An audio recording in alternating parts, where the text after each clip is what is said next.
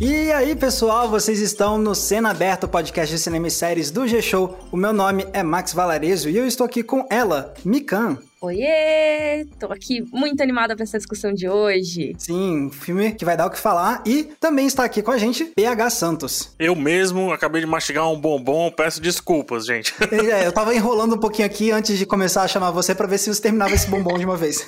Sabemos pelo menos assim que os participantes desse podcast são bem alimentados. Exatamente. Exatamente, obrigado. O Globo tá me alimentando com bombom. Tô brincando, gente.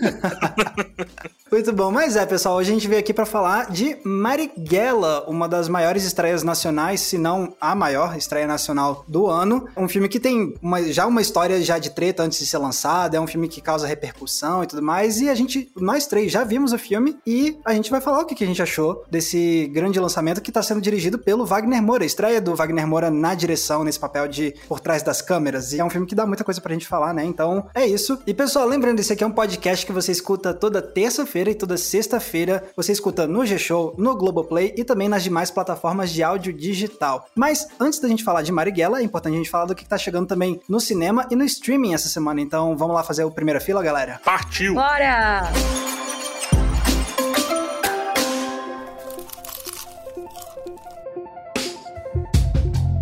Beleza, então cá estamos nós, bem confortáveis, sentados na primeira fila para falar do que, que tá chegando aí de filmes e séries essa semana. Vamos começar pelas salas de cinema, né? Chegando agora dia 11 de novembro, a gente tem algumas estreias. Uma delas é Querido Evan Hansen, que é uma adaptação para o cinema de um musical da Broadway que foi vencedor do Tony, ganhou Grammy e tudo mais. E é sobre um aluno do último ano do ensino médio com um transtorno de ansiedade social e a sua jornada de autodescoberta. E é um filme que também tá, tá rolando umas certas tretas aí em relação a quem foi escalado escalado para fazer o papel, mas enfim, a gente não vai entrar em detalhes relacionados a isso, mas tá aí. Para quem curte musical, chegou o querido Evan Hansen. Outra estreia que a gente tem é um filme com Samuel Jackson, que é a profissional. Mas assim, você falou que é com Samuel Jackson e eu fiquei muito triste porque a sinopse diz que ele morre. então você deve tá ser só assim. Spoiler, PH! Ele... Não, Olha o nosso episódio da etiqueta falou. do spoiler. Não, foi a sinopse dele, cara. Olha lá a sinopse, ó. Resgatada quando criança por um assassino e treinada, uma mulher treinada se torna assassina por contrato mais habilidoso do mundo. Quando seu mentor é morto, aí, uei! Olha aí. Mas é o que a gente falou, né? Ouça o nosso episódio da etiqueta do spoiler, porque muitas vezes o spoiler tá até na sinopse do negócio. Eles mesmos, cara. Os caras estão fazendo gol contra aí, mas enfim. E é uma coisa que eu acho legal de destacar que a direção é do Martin Campbell, que dirigiu um dos melhores filmes de 007, Cassino Royale. Exatamente. Olha aí, verdade. Muito bem lembrado. Também tá chegando aí nas salas de cinema Charuto de Mel, um filme francês dirigido por Camille Ainus. Não confundir com Karim Ainus. Eu fiz esse erro antes da gente começar essa gravação. Eu também. e a gente bateu um papo que, assim, explodiu a minha cabeça. Porque eu li Karim Ainus, aí eu fui checar, porque tava listado como um filme francês. E aí, Camille Ainus, que me contou o PH Santos, que é a irmã do diretor cearense Karim Ainus, só que ela nasceu na Argélia. Exatamente. Então vale lembrar para quem não sabe que, do que a gente tá falando, Karim Ainus é um dos principais cineastas brasileiros que a gente tem hoje em dia. Ele dirigiu... Não, não, não, como bom cearense, é o maior cineasta ah, do Brasil. Justo. Sinceramente, PH, se ele não é, ele tá aí no, brigando aí pelo posto, porque ele tem muito destaque, ele fez muita coisa maravilhosa esses últimos anos e realmente é um dos nomes mais conhecidos nossos, né? Sim, com certeza. A Vida Invisível que ele lançou em 2019 foi meu filme favorito brasileiro daquele ano e um dos meus favoritos daquele ano também. É fantástico. Fora outros, Praia do Futuro e tudo mais, que até se relaciona com o Wagner Moura por aí, né? Eu tenho muita honra dele ser cearense, assim, é, é, brincadeiras à parte, né? De ser o maior, o melhor, etc. Eu tenho muita honra dele ser cearense. E aí isso me bota muita curiosidade para ver um trabalho eu nunca vi, um trabalho da Camille Ainus, que é a irmã dele. E eu queria entender mais ou menos, será que essas origens parecidas vão trazer cinemas parecidos e tudo? É, é bem curioso, né? Que eles são, assim, eles nasceram em países diferentes, eles têm mães diferentes, pelo que eu entendi, e muita diferença de idade, mas ambos se tornaram cineastas, né? E esse filme da Camila Inus, O Charuto de Mel, ele chegou a ser exibido aqui na Mostra de São Paulo, se eu não me engano, mas eu não cheguei a ver ainda. Então eu tô bastante curiosa para ver esse filme que fala bastante sobre o papel de uma mulher numa família patriarcal e também sobre o papel do Islã nisso. Então, assim, eu tô com bastante interesse de ver dessa história. Isso foi a gente falando de Charuto de Mel. E essas são as principais estreias das salas de cinema dessa semana, mas agora a gente pode ir para os streamings. Chegando na Netflix, a gente tem alguns filmes de destaque, um deles é Alerta Vermelho. Eu posso te ajudar, Max? Pode. Eu acabei de assistir Alerta Vermelho. Olha só. Olha aí. Recebi aqui da Netflix, né? Filme com The Rock, Gal Gadot, Ryan Reynolds. Filme de comédia, ação, roubo. É um filme bem, bem padrão em tudo isso que eu falei até agora. Tanto um The Rock, quanto Gal Gadot, quanto Ryan Reynolds, quanto comédia, quanto roubo, quanto ação. Aquela coisa que você vê e sabe o que espera, né? Exato. Assim, eu acho que é um filme que muita gente curte, assim, para colocar ali na TV, sábado à tarde, domingo à tarde. É mais ou menos nesse tipo aí. Aquele filme divertido, né? Pra pipocão, como o pessoal chama, imagina. É, por aí. É exatamente isso. Tá vendo? Você nem viu e já tá pronto. Eu, eu vi pelo trailer, assim, eu pensei, ah, esse é um filme que eu vou gostar muito de ver num dia que eu estiver bem despreocupada, sabe? Esse filme, ele é o trailer, Mika. ah, então eu adorei. Eu gosto muito de filme de assalto, essas coisas assim, então acho que eu vou curtir. Ó, além de Alerta Vermelho, também tá chegando Sete Prisioneiros, que é outro filme que entrou dia 11 no catálogo da Netflix. Filme com Rodrigo Santoro, tá? Ah, com Rodrigo Santoro. Bom saber, não sabia. E também tem alguns destaques de seriados na Netflix. A gente tem Amor, Verdade ou Consequência, que entrou aí no dia 11. E também tem mais três episódios de Arcane, temporada 1, a animação de é, League of Legends. É, de League of Legends. Ela é de todo esse universo aí de League of Legends, que tem muitos personagens e eles têm as suas histórias, né? O que o pessoal chama de lore do jogo. E Arcane mostra a história de duas dessas personagens que aparecem nos jogos. Eu tô achando bem interessante, assim, e eles estão fazendo esse esquema que é um pouco diferente na Netflix, né? É, a gente falou como a Netflix tá experimentando a coisa mais episódica. A Arcane tá fazendo isso de estrear três episódios por semana, em vez de fazer tudo de uma vez. E eu acho que tá garantindo uma coisa mais perene nas redes sociais também. Então, é por isso que eu coloquei na pauta novamente. Semana passada a gente falou da estreia do Arcane. Uhum. Mas a gente havia falado sem saber que seriam de três em três episódios, que parecia que ia ser três episódios, aí de um em um. Uhum. Mas na verdade é de três em três, isso corrobora muito como os três primeiros episódios se organizaram, porque os três primeiros episódios parecem um filme. Tem um começo, meio e fim muito bem definido, parece que a gente tá indo pra um segundo filme, assim, né? É um arquinho bem fechadinho. Aí parece que a gente vai pra um segundo e semana que vem o terceiro. Então é só pra organizar mais ou menos o projeto na cabeça das pessoas. Beleza, e agora passando pra Prime Video, a gente tem algumas coisas pra destacar. Tá chegando Dexter, Novo Sangue, que é da Paramount Plus. Eita, e nós. é a volta de Dexter, o serial killer famoso da série de televisão dos anos 2010, né? E, pois é,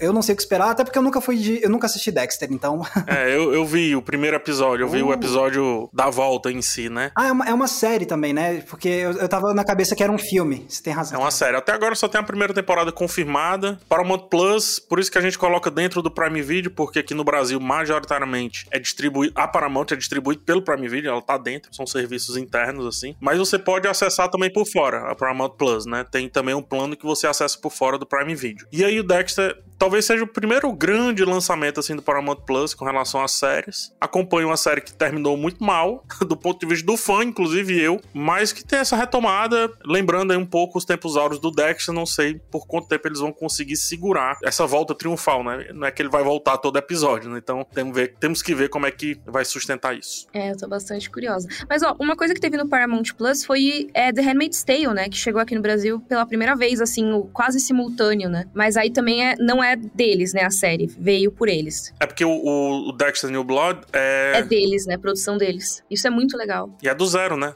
Por mais que venha baseado no Dexter, é do zero, porque tá sendo vendido como uma série nova mesmo. Tanto que tá chamando de New Blood e tal. Também tá chegando aí no catálogo do Prime Video O Farol, que é um ótimo filme de terror. Além disso, também tem Coquetel Explosivo, que é um filme de ação que tá chegando aí com a Lena Headey, que é a Cersei de Game of Thrones. Exatamente. Também tem uma estreia nacional, Detetive Madeinusa. Made in USA, já percebeu a Exatamente, brincadeira do Made nome? in USA, a É portuguesada Madeinusa. Madeinusa, que é uma comédia com o Tiro Lipa e com o Whindersson Nunes. Eles que estão fazendo vários filmes de comédia aí nos últimos anos juntos, né? Uhum. A- Na verdade, mais do que filmes, assim, eles sempre estão muito próximos e eles tinham um projeto com a Netflix, cinema também, e agora iniciando também esse projeto com Prime Video. Muito bacana. E também tem Medo de Chuva, que é um filme de terror, que também tá chegando aí no catálogo do Prime Video, que eu pelo menos não conheço. Lembrando, Coquetel Explosivo, Detetive Madinusa e Medo de Chuva estreiam todos no mesmo dia, tá? Dia 12. Na verdade, estrearam, para ser mais preciso. Também conhecido como hoje, o dia que saiu Exatamente. o podcast.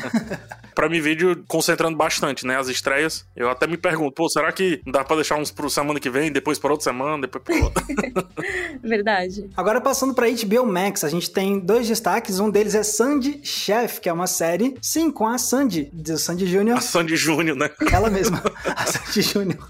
Com a Sandy Júnior. Que é basicamente uma versão brasileira de um programa americano com o mesmo conceito que eles fizeram com a Selena Gomes. Que eu falei para vocês no nosso grupo e vocês ficaram assim, sério? É, eu fiquei chocada. Eu acredito. Faz tempo, tem um mês isso aí. eu achei chocados. que o PH tinha inventado. Que a gente falou, ah, tem esse aqui, aí o PH ah, vai ter o da Sandy. Eu fiquei, hã? Sério? É, pra vocês verem a minha credibilidade nesse podcast. É que você traz umas informações tão, assim, interessantes e absurdas que eu sempre penso que você tá inventando. Que nem que a Camila Ainuz é irmã do Karim Ainuz. Um amigo meu falou assim: pega, às vezes tu traz umas informações tão assim, de maneira tão assintomática que eu penso que, que é falso, meu. Não, é, mas... e, e o PH, ele tem um humor que ele às vezes fala meio sério. Aí você sempre pensa, não, ele tá me zoando, ele tá querendo me enganar.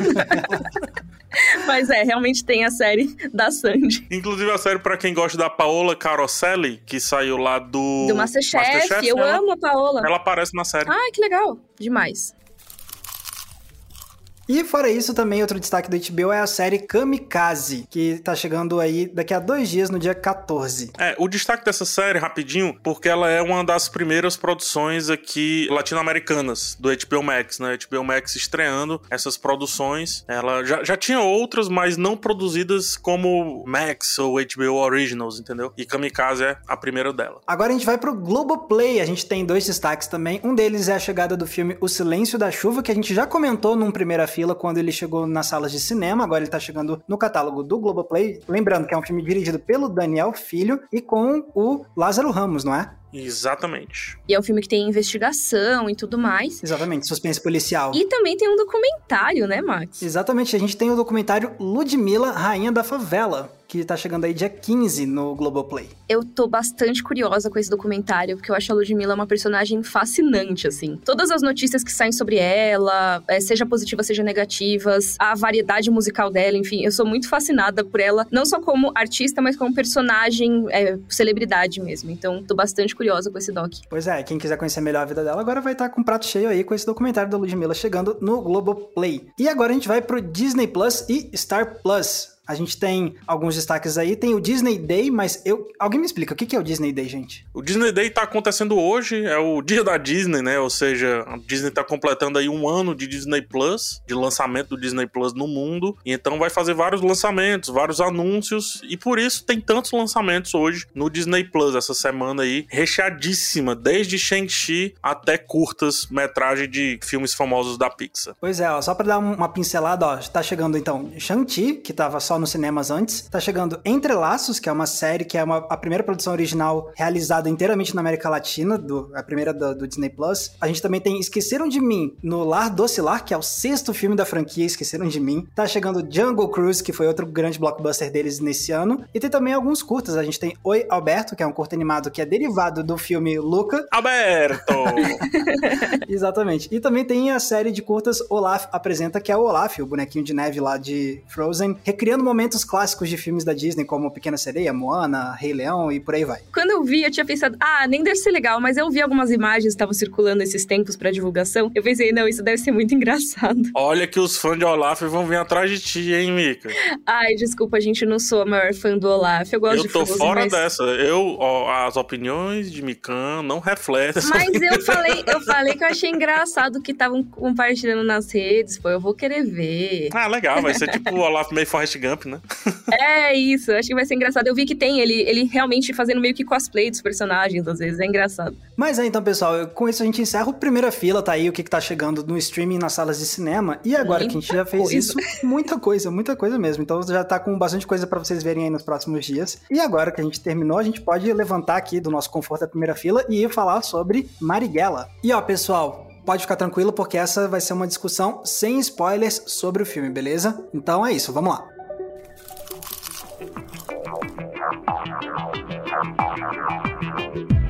Beleza, então agora vamos falar aí dessa grande estreia nacional que é Marighella, o primeiro filme dirigido pelo Wagner Moura, que é estrelado pelo seu Jorge, interpretando Marighella, esse personagem que foi um dos maiores nomes da história de resistência durante a ditadura militar que a gente teve aqui no Brasil. E é um filme que já causou polêmica muito antes de estrear, tanto de quando vai estrear esse filme, como ele vai chegar no cinema, será que é censura, não sei o que, né? enfim. E agora que ele chegou, também tá já causando as primeiras reações, né? E, bom, nós três já vimos o filme e, assim, alguém aí quer, só pra quem não sabe, alguém quer fazer um resuminho de quais foram as tretas antes do, do filme chegar a estrear? Porque muita gente pode não saber, né? Da batalha que foi para conseguir lançar esse filme no cinema, né? Pois é, o PH tá mais inteirado que eu dos bastidores em si, mas basicamente esse filme ele tava programado para sair em 2019 e ele acabou saindo agora praticamente no final de 2021. Sendo que assim, não foi só a pandemia que impediu essa estreia, teve mais fatores envolvidos.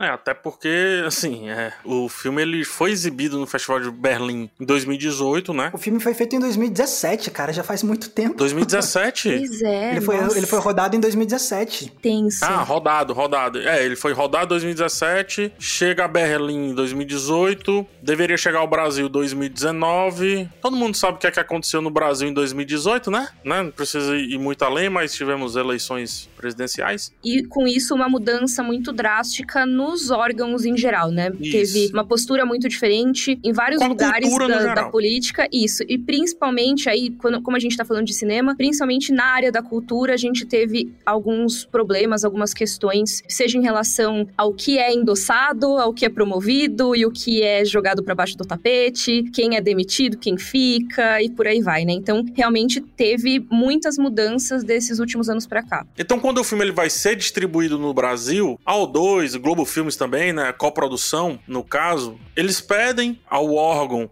que regula a indústria cinematográfica do Brasil a aprovação, que no caso é a Ancine. Ó, às vezes o pedido é negado por conta de trâmites normais de liberação de distribuição, só que dessa vez o pedido foi negado mais de uma vez. Foram dois pedidos e eles foram negados duas vezes. Até aí tudo bem, porque teoricamente é normal, porém, o presidente da República, ele comemorou junto com seus filhos no Twitter, né, na internet. Ele inclusive gravou um vídeo falando mal do Wagner Moura, do que o filme estava trazendo, a própria memória do Marighella por aí vai. Então, a partir daí se tornou um ato quase que político, a estreia desse filme ou a não estreia. E ele chega ao cinema agora em 2021, dois anos depois desse ocorrido. Então já deu pra ver que foi um longo caminho, mas tá aí. Se vocês quiserem, já podem conferir Marighella, já tá disponível na sala de cinema. Já é um filme que já tá tendo um bom público. As últimas notícias que eu vi já disseram que já teve mais de 70 mil pessoas que foram ver no final de semana de estreia, então já tá chamando a atenção da galera mesmo. E bom, entre as pessoas que assistiram esse filme estamos nós três, né? Como eu já comentei. E, e eu queria então agora começar a conversa sobre as nossas opiniões, né? Sobre o filme e tudo mais. No geral, o que, que a gente achou, do, do que a gente gostou, o que, que a gente achou, talvez não tenha gostado tanto. Mas é, Mika, você, por exemplo, o que, que você acha do filme? É, mas Max, assim, eu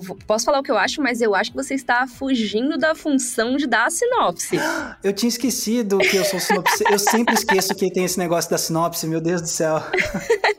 Se você quiser dar a sinopse depois, não tem problema. Eu já posso adiantar minha opinião, mas se não, faz a sinopse primeiro. Então eu vou, eu vou fazer assim, então eu vou, eu vou fazer a sinopse e você já emenda com, com a sua opinião, então. Tá bom, beleza.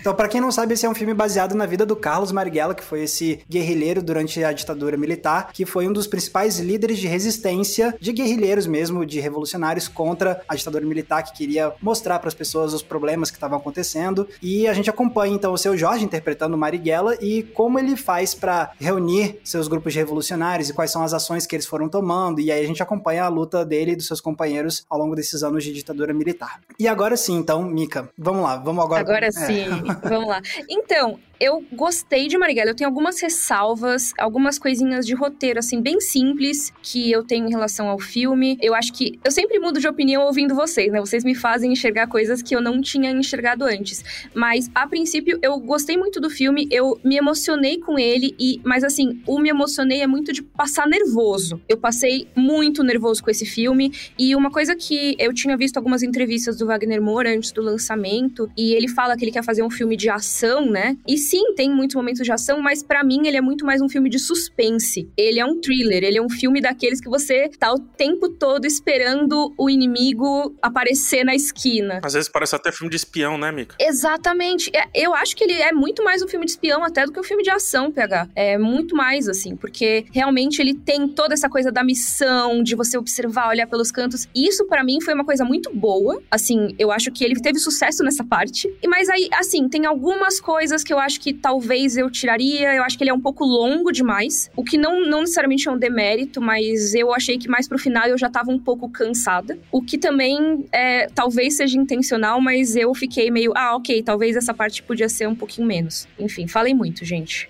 Entendi. Não, mas assim, uma, uma das coisas que você falou que eu concordo muito é justamente como me surpreendeu esse lado do filme de investigação, de suspense e tudo mais, porque como o filme se pauta completamente pelas ações do grupo de revolucionários, né? O jogo de gato e rato entre a polícia militar e eles, então isso permite que o filme vá montando de fato cenários que é tipo, ok, como é que eles estão planejando essa ação? Como é que eles vão fazer esse ataque? Como é que tal personagem pretende executar outro personagem e tudo mais? Então você vê todo o processo de planejamento, quase sempre quando tá dando a hora da execução, sempre aparece algum tipo de empecilho possível para deixar a situação mais dramática. Então, em termos de construção de suspense, eu acho que foi muito eficiente nesse sentido, de me deixar muito tenso mesmo em vários momentos. Quando é para ser explosivo e chocante, ele é sem se segurar mesmo. E quanto a isso que você falou do filme ser longo e cansativo, eu de fato é um filme longo e eu sinto que chega no final, eu também tava me sentindo já muito exausto, mas é porque é um filme muito longo e que é completamente recheado por coisas pesadas, exaustivas de se ver, no sentido não exaustivo de tipo chato, mas tipo de, de consumir mesmo o espírito, assim, e porque é muita tragédia. Psicologicamente cansativo, Exatamente, vamos dizer tipo... assim. É, sim. O que não, não é o demérito, como eu falei. Eu acho que só me senti exausta, mas não quer dizer que seja ruim por isso, sabe? Eu concordo plenamente, assim, tipo, é um filme que já deu, sei lá, uma hora de filme eu já tava me sentindo muito, assim, pesado. Obviamente é um filme que vai ter coisas muito pesadas por conta da ação da,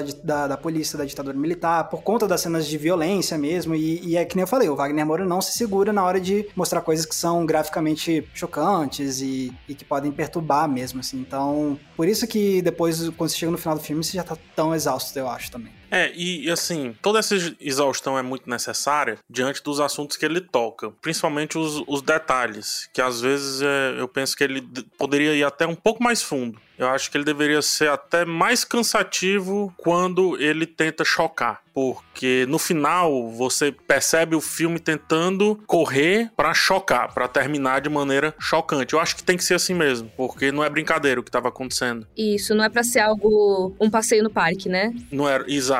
Não eram jovens indo contra algo. Eram cidadãos brasileiros, revolucionários, patriotas, que muito provavelmente alguns de nós só estamos aqui por conta de alguns deles. E a gente está teoricamente podendo falar tão abertamente sobre esse assunto, inclusive, por conta de algum deles. Então, poderia ir até mais além, sabe? Tem certas feridas que não merecem ser costuradas. Isto posto, o filme ele me deixa um pouco triste de não arregaçar essas feridas mais ainda. Você queria que ele fosse mais, né? Não existe Lúcio, existe Fleury. Sim. Eu tava falando do roteiro exatamente por isso. Para mim, esse personagem do Lúcio, que é o Bruno Galhaço, talvez seja um dos pontos mais fracos do filme, porque é um personagem, assim, muito caricato, sendo que você tem um vilão da vida real mesmo, tipo, que, que não precisava ser caricato, porque ele já é assustador. Você não precisa desenhar outra coisa. Tem nome e sobrenome. Sérgio Fleury. Não é Lúcio. Lúcio é outro cara. É outra, é outra coisa, entendeu? O Marighella, aqui o protagonista, às vezes ele tem mais páginas em branco deixadas do que o próprio tal Lúcio aí. O Lúcio às vezes parece ter mais conflitos do que o próprio Marighella. Você acha? Nossa, eu não, eu não tive essa impressão de jeito nenhum. Eu sinto, sabe, sabe por que, que eu sinto? O filme, acho que desnecessário, vai no íntimo do, do Lúcio, vai nos amigos, vai na pressão que ele tem, a pressão dos Estados Unidos, a pressão do governo, a pressão dele dele, a questão do ego e tudo mais. Sendo que existem várias perguntas que eu acho que precisam ser respondidas sobre o Marighella, não necessariamente por esse filme, tá? Mas tem várias perguntas. Como que esse cara, escritor, poeta, político, guerrilheiro, revolucionário, patriota, como que ele é o líder que ele é? Por quê? Que liderança é essa? Como que esse cara escreveu um mini manual da guerrilha urbana? Como que esse cara liderou? Como que esse cara influenciou? Mais do que liderou, como que ele criou diversas lideranças? E aí, às vezes, o filme, por exemplo, ele tá. Não, não tô falando isso de uma maneira pejorativa, mas às vezes ele tá escondendo trazer o Fleury, por conta de algum motivo, o nome Fleury de fato, e ao mesmo tempo tá colocando Marighella em locais que outras pessoas poderiam estar lá porque eram outros nomes, como por exemplo o lance da rádio, que tem todo o manifesto da ALN e do próprio Marighella, da luta armada e por aí vai. Então, assim, são só esses detalhes que me incomodam. E ao mesmo tempo, quando você olha o filme, e apesar disso que eu falei, você entende porque todo esse peso de censura antes. É porque é um assunto muito caro, sabe? Para quem quer destruir a democracia. Uhum. Marighella, os seus comparsas, ou companheiros ou camaradas, e o assunto que eles levantam são muito caros para quem tem medo aí dessa democracia ficar em caixa alta.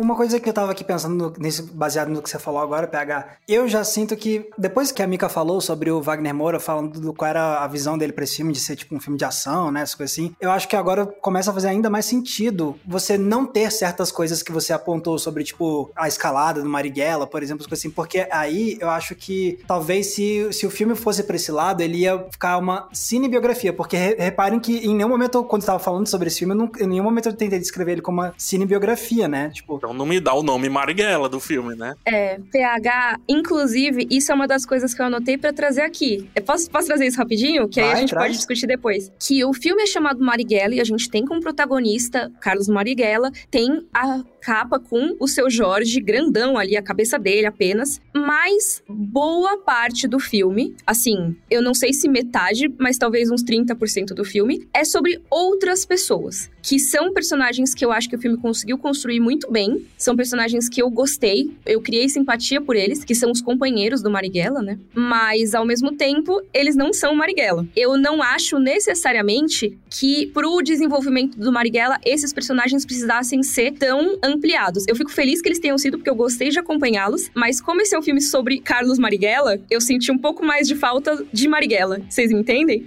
Entendo, eu entendo, mas ao mesmo tempo isso não foi algo que me chamou a atenção nem me incomodou, porque, beleza, acho que quando você vai ver esse filme, que nem você falou, com esse título, com esse, com esse pôster, mas talvez você esperasse um foco total e maior no Marighella, mas ao mesmo tempo, tipo, o, Marighella se pautava tanto por, por, essa coletividade e, tipo, todo o propósito dele era muito essa ideia do coletivo, né? E ele se definia também pela luta dos colegas dele, então quando o filme desenvolve mais esses colegas, eu ao mesmo tempo sinto que eu também tô entendendo melhor a própria luta do Marighella como indivíduo, entendeu? Pois é, aí, aí eu tenho outra dor.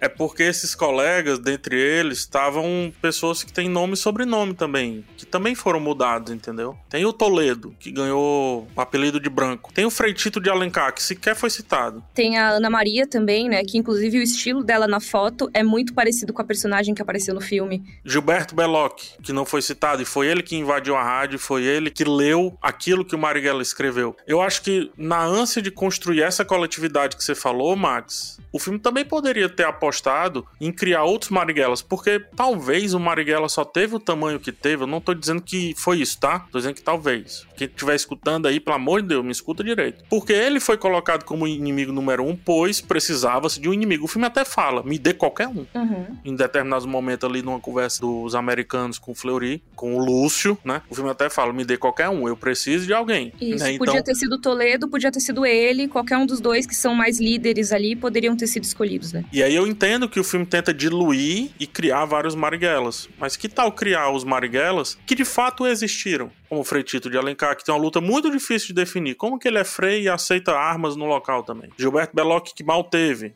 Como que ele consegue sozinho ter uma ação de se sentir tão inspirado por uma carta que ele leu do Marighella e invadir uma rádio colocando a vida à própria sorte ou à própria morte? Então existem muitos nomes ali que também eu falei que Marighella é um nome muito caro e tudo que aconteceu é muito caro, né? Para quem tem medo da democracia. Mas esses nomes também são muito caros, entendeu? Quando o filme inicia com a música banditismo é por uma questão de classe, do Chico Sainz, Nação Zumbi, inclusive evocando diversos nomes e igualando esses nomes, né? Viva Zapata, Viva Sandino, Viva Zumbi, Antônio Conselheiro, todos os Panteras Negras, Lampião, sua imagem e semelhança. Quando ele evoca nomes e traz em seguida o nome do Marighella, ele tá tendo um posicionamento muito claro, que é sobre o Marighella. Pode ser envelopado no filme de ação, pode ser envelopado no filme de suspense, mas é sobre o Marighella, não adianta correr. É muito estranho. Eu sei que, óbvio, né? A gente tem de roteiro, a gente às vezes acaba simplificando, junta dois personagens em um. Isso é muito comum, até quando você vai fazer uma obra que é baseada em fatos, né? Em momentos históricos e tudo mais. Mas é isso, né? O nome do Marighella não foi ficcionalizado.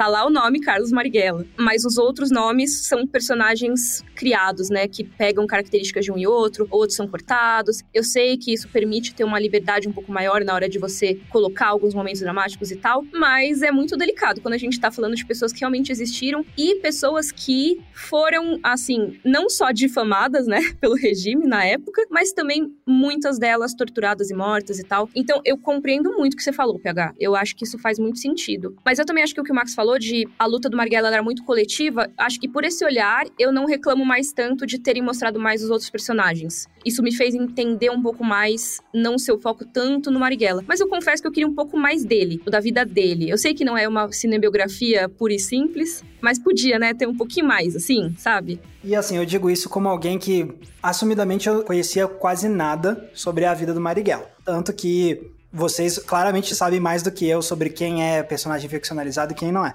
Mas, assim, uma coisa que o filme me fez foi de fato, assim, tipo, ok. Apesar disso não ter me incomodado a ausência de outros dados biográficos de antes dele, me deu curiosidade, entendeu? Justamente porque o filme uhum. consegue, de forma muito eficiente, fazer você se importar com esse homem você quer saber mais sobre ele, né? Eu fiz a mesma coisa, eu fui ler muito sobre ele depois, porque eu conhecia muito por cima também. E até uma coisa que você descobre depois que você vê o filme é que ele já tinha sido preso antes, né? Ele já tinha um histórico de ser uma pessoa questionadora. Na época de Getúlio Vargas, ele foi perseguido também. Inclusive, aquele acontecimento é bem fiel, tá? Do cinema, né? O cinema é bem fiel. A Nossa, única diferença é. é que o tiro foi a queima-roupa, né? A arma tava encostada nele e que no filme ele tava buscando roupas pro filho e na vida real era roupas para ele mesmo. E aqui tem um debate muito interessante, Mika. Desculpa te cortar. Não, imagina. Eu acho que é super pertinente. Mas é que a gente estava falando sobre licença poética, né? Uhum. Como licença poética é bom, permissivo e normal, super normal. E eu concordo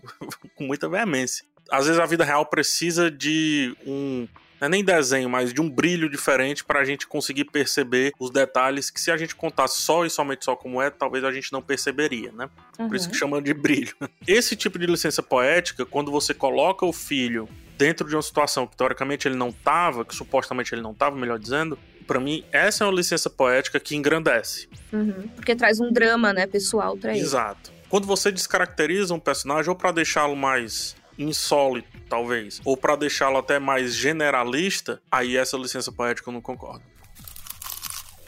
E eu concordo com você, PH, porque é isso, né? São pessoas reais com histórias muito reais e tenebrosas do período brasileiro da ditadura. Então, realmente, eu acho que faz sentido ter um pouco mais de cuidado com esses personagens, né? Uma coisa que me surpreendeu é o trabalho de direção do Wagner Moura, sendo o primeiro filme que ele dirige, assim, o trabalho de câmera que ele faz em algumas cenas, assim, realmente me... O ato inicial é a caixa punch. Nossa, cara, muito Nossa. legal, assim, tipo, logo no começo você tem uma cena que é filmada em plano longo, e assim, aquele negócio, hoje em dia tem um, digamos assim, uma adoração aos planos sequência, só porque é plano sequência, isso me dá um pouco de preguiça, porque não é só porque é um plano sequência que ele é necessariamente incrível, isso, mas... Não é obrigatório isso, um... ter, né, sim. Exato, mas tendo dito isso, o filme já tem, logo no começo, um plano bem longo, e que é muito bem executado, e que de fato me parece ter um propósito estético muito claro, que é assim, a, a gente tá acompanhando um roubo de armas dentro de um trem, e o plano sequência, o trabalho de câmera tá sempre colocando a gente como se a gente estivesse meio que dentro da turma do Marighella mesmo, fazendo a gente se sentir como se a gente fosse um deles. A gente correndo de vagão para vagão, né? Isso. Desviando das pessoas e de um jeito empolgante. Eu acho que nesse momento tudo conspira assim para você se empolgar com esse filme. Sim. Trilha sonora, movimentos de câmera, as atuações, é tudo urgente e ao mesmo tempo empolgante, como mesmo no filme de assalto, no filme de ação. Você tem depois a trilha que o PH trouxe, né? Que assim, é um negócio para deixar você com sangue nos olhos para começar o filme, Sim. basicamente.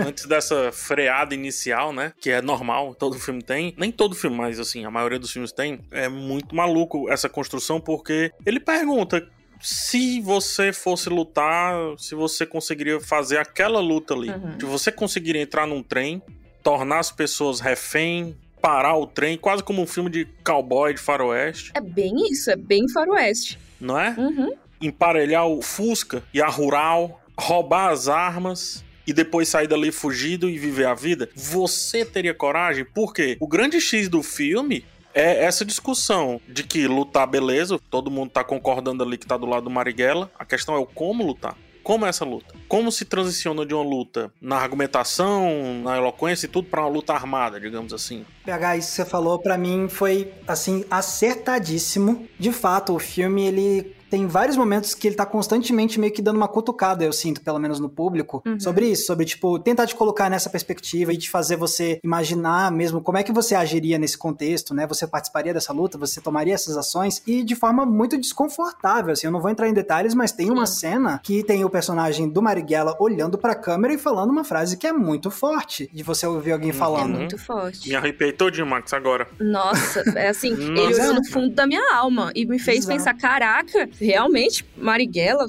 caramba. Maria me arrepiar de novo.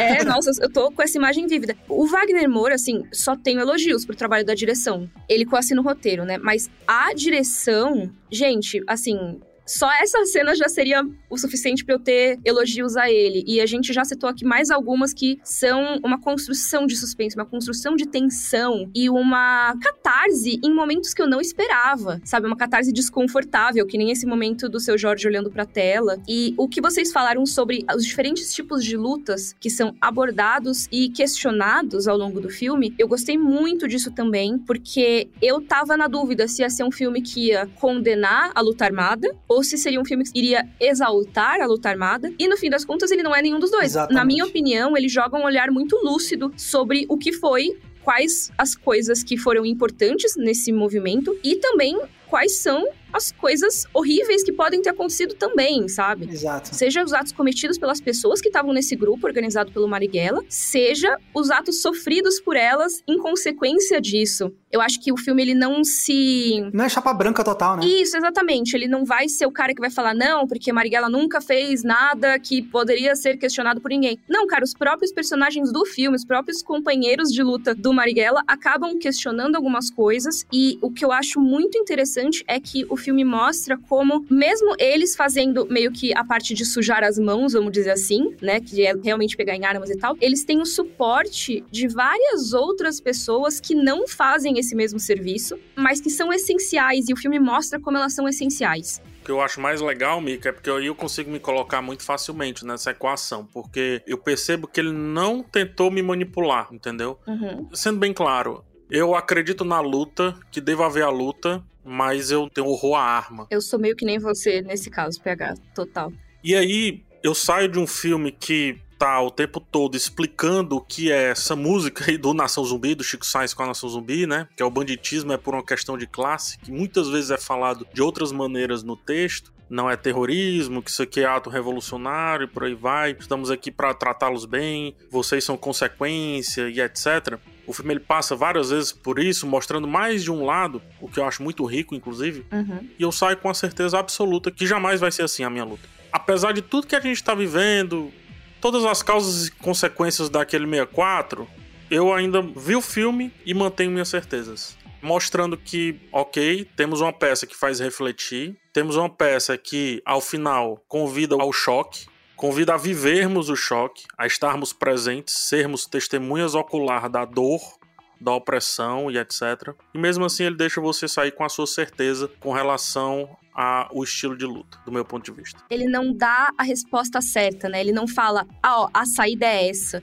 Na verdade, assim, numa situação dessas, não tem resposta certa. Assim, se você tá embrenhado numa situação que nem está acontecendo no filme, não tem muito uma saída. Todos os caminhos levam a infortúnios, sabe? Traz a visão que eu acho que é uma visão muito boa, para mim, um um excelente personagem. Ele vem, acho que umas três vezes na história, salvo engano. Traz aí o excelente Action Capri. Nossa, o personagem dele, meu Deus! E, que e ele faz tanta diferença Nossa, PH. Nossa, as cenas com esse personagem foram algumas das minhas preferidas no filme, que teve muitas cenas impactantes para mim, mas. Não é porque vocês são formados em jornalismo, né?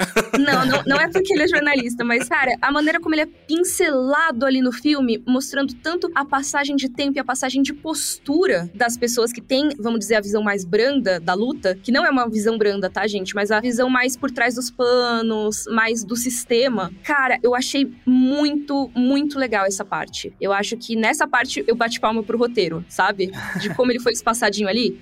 Para mim foi perfeito. Esse personagem, da forma como ele foi desenhado nesse filme, esse sim é um convite para aqueles que talvez estejam utilizando as palavras de maneira muito tímida, sabe? Uhum. Que às vezes não precisam, às vezes não, que realmente não precisa empunhar uma arma ou ir para atos tão drásticos, porque a palavra, meu amigo, fere a ponto de te tirar da jogada. É. Essa cena dele, não vou descrever a cena, obviamente, o motivo da cena, mas uma cena que ele se veste, coloca o chapéu e tudo mais, você diz, caramba, sensacional a atuação do Edson Capri nessa bom. cena, maravilhosa. Muito bom mesmo uma discussão muito interessante do filme Marighella como um todo é a própria disputa simbólica em torno do personagem Carlos Marighella. Sim. Que é uma coisa que já existe na vida real aqui, a gente, né, conversando. Do signo Marighella, né? Exato. O que, que é Marighella, né? Ele é um terrorista, ele é um líder revolucionário, ele é um herói da pátria. E eu acho que o próprio filme, ele discute meio que todas essas visões. E eu acho que ele discute de forma bem equilibrada, para ser acho. sincera. Eu acho que ele coloca muito no próprio texto do filme como que o símbolo é importante, como que a visão de um personagem pela imprensa é importante. Então, ah, as pessoas não estão se unindo à luta porque elas não sabem da luta. Ou então elas não sabem quem eu sou, elas não sabem se eu sou um terrorista, se eu sou um herói, se eu sou um líder. E os próprios personagens debatem muito isso no filme. Então, achei essa discussão muito rica. Óbvio, né? Tem esse pezinho aí no jornalismo, então eu já fico, ah, é muito legal discutir realmente comunicação e tal, mas eu acho que é uma forma bem lúcida de discutir a imagem do Marighella extrapolando o filme, como que ficou depois dos acontecimentos, depois da ditadura também. E também porque o jornalismo, a comunicação no geral, é o único poder que poderia ajudar o principal dos poderes, que é o do povo, né? Uhum. Porque assim, tava amordaçada, e o filme deixa isso muito claro. Ele fala, inclusive, umas três ou quatro vezes a palavra amordaçada. Amordaçada, exatamente. Uhum. E mostra, né? Como? Uhum. Amordaçada como? Literalmente. Eu acho muito massa quando a narrativa ela passeia por esses caminhos. É por isso que eu não consigo aceitar nele um filme de ação ou suspense. E sim um retrato. Não um retrato do Marighella em si só. Isso aí, beleza, já fui convencido que não é só sobre isso. Mas um retrato sobre a inclusão desse cara em todos esses poderes que a gente está discutindo. E aí sim, agora olhando, e tirando até questões um pouco mais técnicas, enquanto retrato, se o filme fizer, no mínimo, o espectador pensar sobre o signo Marighella, aí eu acho que ele já tá resolvido. Muito bem resolvido. Não pensar só no que foi te mostrado como uma palavra só, né? Ah, quem é Marighella? Quem foi Marighella? Se te falarem só uma palavra sobre ele, seja herói, melhor de todos, né, não sei o quê, terrorista. Saia de uma palavra só e vá pesquisar sobre ele. Veja o filme e vá ler a respeito. Quem foi ele? Qual foi o movimento dele? Quais foram os outros movimentos que aconteceram nessa época? E o que que eles fizeram e como isso repercutiu e como que é a visão hoje em dia de como repercutiu na época, porque isso também mudou muito. Leia esse informe. Eu acho que esse filme, ele é um ótimo, apesar de tudo que o PH falou de realmente não trazer os nomes, que eu acho que isso é um defeito mesmo, de não trazer os personagens como eles eram 100%, vamos dizer assim, né? A pessoa, eu acho que ele é uma ótima porta de entrada para que as pessoas se informem mais. E nesse ponto, eu discordo um pouquinho, PH. Eu acho que ele ser um filme de ação ou suspense é até interessante para ele chegar em pessoas que não necessariamente iriam se interessar muito pela parte histórica, política, mas ele traz isso junto, sabe? Por ser um filme que ele entretém, de certa forma, principalmente mais no começo, nessa parte mais de suspense e tal, eu acho que ele pode chegar em públicos que não necessariamente assistiriam de cara. Legal. E só para eu dar o meu arrematezinho e complementar com isso que você estava falando, que no final das contas eu acho muito justiça poética, de certa forma. Beleza, tem coisas que foram mudadas e romantizadas ou licença poética, mas no final das contas eu acho muito interessante que é um filme sobre um cara que queria ampliar a voz da luta dele, porque o filme inteiro é ele querendo, ó, a galera tem que saber o que a gente tá fazendo, a galera tem que saber o que a gente tá uhum. fazendo. E no final das contas é um filme que tá ajudando a ampliar, só que agora décadas depois, né? Então eu acho que existe uma certa justiça poética também nesse sentido. Finalmente ele teve voz, né? É. Sem ter que hackear uma rádio. Sim. E agora que a gente então já aí demonstrou as nossas opiniões sobre Marighella, vamos aqui, antes de encerrar o episódio, vamos fazer o nosso balcão da locadora e indicar algumas coisas para você assistir aí nos próximos dias. Vamos lá? Bora! Então, beleza, cá estamos nós no balcão da locadora e Mika já veio toda ansiosa, falou: deixa eu ir primeiro, deixa eu ir primeiro. Então vai lá você primeiro, Mika. Eu quero primeiro porque eu sei que vocês vão indicar o filme que eu vou indicar, então eu queria chegar antes Ai, de todo mundo. Eu já tô sentindo qual é o filme, eu já tô sentindo qual vocês é o filme. Vocês já sabem. Ah o filme que eu queria trazer aqui, que eu acho que ele é indispensável depois de ter visto Marighella, é O Que É Isso, Companheiro. Ah, ok. Vocês não, eram mesmo não de era, vocês? Não era isso que eu ia trazer, não era isso não, mas era adorei. o meu mesmo. então vamos junto, PH, vamos nossa indicação conjunta aqui. que Cara, assim, eu acho que ele é uma visão bem complementar, vamos dizer assim, de Marighella. O Que é isso, companheiro? É um filme dirigido pelo Bruno Barreto, né? Ele já é lá dos anos 90 e ele fala do outro grupo que é citado nesse filme, que é o pessoal lá do MR8, e ele fala mais especificamente do episódio do sequestro do embaixador americano, que aparece de relance né, nesse filme. Existe aí a notícia, existe a repercussão, mas não é mostrado o ato, porque o Marighella, nesse filme, ele não se envolve, né? Ele vê acontecer, ah, ok, tá, deixa os caras lá. E eu acho que o, o que é isso, companheiro, dá pra entrar como um sanduíche ali, vai, o sanduíche de o que é isso, companheiro. Você vê o Marighella e você pensa, ok, nesse momento aqui se encaixaria esse outro filme que fala exatamente de como foi essa missão do sequestro e tudo mais. Eu acho que vale a pena ver para ter uma outra visão também desse outro momento. Perfeito. Eu ia trazer esse filme porque realmente ele preenche uma lacuna deixada pelo Marighella, que eu acho que poderia ter ido um pouco além, falando aqui do uhum. Marighella, né?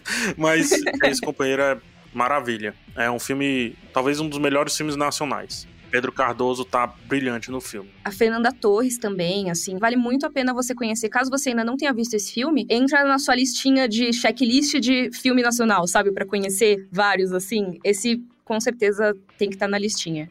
É um daqueles filmes que beijou o tapete da estatueta do Oscar, mas não conseguiu finalmente chegar não lá. Não foi, não foi. É. Eu vou trazer outro filme que para mim preenche uma outra lacuna, tá? Já que você tá trouxe o que é esse companheiro, eu vou trazer Batismo de Sangue. Ah, uau. Filme de 2007, que conta, assim, ele parte do livro Batismo de Sangue do Frei Beto, e aí preenche essa lacuna deixada de alguns nomes que eu citei aqui, como por exemplo o Frei Tito de Alencar. Só deixando claro por que, que eu cito tanto, né? É um nome, de novo, utilizando esse termo, mas porque é o termo que eu vou imortalizar nesse podcast. Esse sim é um nome muito caro para mim. É um nome do CA de História da Universidade Federal do Ceará, no qual eu estudei. Então, é um nome que eu tenho muito respeito por ter estudado bastante e visto como que a luta reflete a longo prazo de maneiras bizarras. Frei Tito suicidou-se por conta de várias coisas, obviamente, mas segundo relatos também, de toda a tristeza de não ter embarcado com o Carlos Marighella até o fim. Uhum. Então, o batismo de sangue, ele passa pela visão do Tito, do Beto,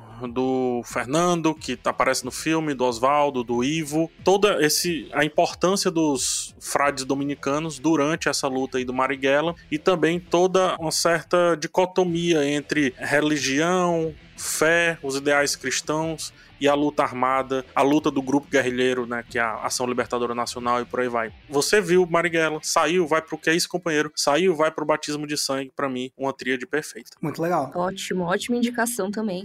Sim. E você, Max? Eu vou também trazer um filme brasileiro, que Olha é... aí, estamos muito brasileiros hoje. Exatamente, acho muito justo, né? A gente só trazer balcão nacional hoje. Ele é um documentário, que é um dos documentários mais importantes do Brasil, que é Cabra Marcado para Morrer, do Eduardo Coutinho. Uau. E eu recomendo ele porque a minha Só lógica é. porrada hoje, hein? Só Segura porrada hoje.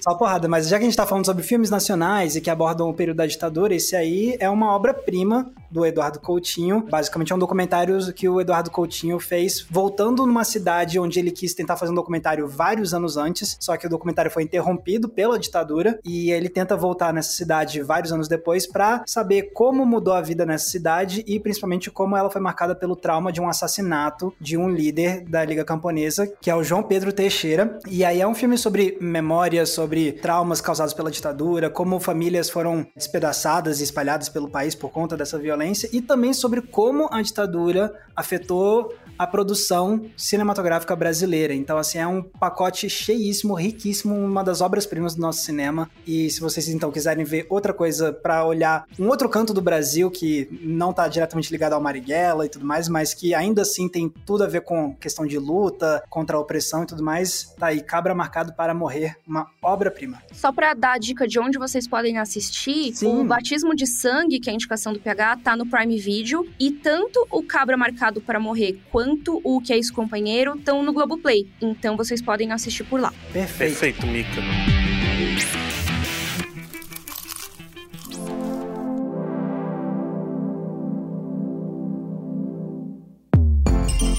E é isso, então, pessoal. A gente acabou aqui nosso episódio dedicado a Marighella. E agora eu quero saber, pessoal, onde a galera pode encontrar vocês nas redes sociais. Vamos começar com você, Mika. Pra me despedir, eu só queria, assim, dizer que eu tô meio emocionada nesse episódio todo, assim. Eu- às vezes eu tive que parar de falar um pouquinho. Eu sei que pode parecer bobo, mas é aquela coisa, né? Esse filme, ele é realmente catártico de várias maneiras, às vezes nem todas boas, mas ele vale muito a pena assistir. Então, só desculpa, eu sei que não é a hora de falar isso, Não, mas, mas eu gostei tá muito certo, de ter essa tá discussão com vocês. Nossa, E- eu também demais. se vocês quiserem me acompanhar nas redes sociais, meu Twitter é re underline Mica, meu Instagram é underline Miriam Castro e você me acha no YouTube como Mican, com três N's no final. Maravilha. E você, PH Santos? Você me acha no YouTube buscando por PH Santos. Você me acha também no Twitter e no Instagram, arroba PH Santos. Se você quiser conversar um pouquinho mais sobre algumas coisas citadas aqui, eu te convido. Eu acho que a grande honra que podemos dar a esse filme é irmos além dele. Isso, Muito bom. perfeito. E você, Max? Se vocês quiserem me encontrar, eu tô lá no YouTube com o canal Entre Planos, tudo junto. E nas redes sociais vocês me encontram tanto no Twitter quanto no Instagram com a mesma arroba que é Max Valarezo, com um Z somente.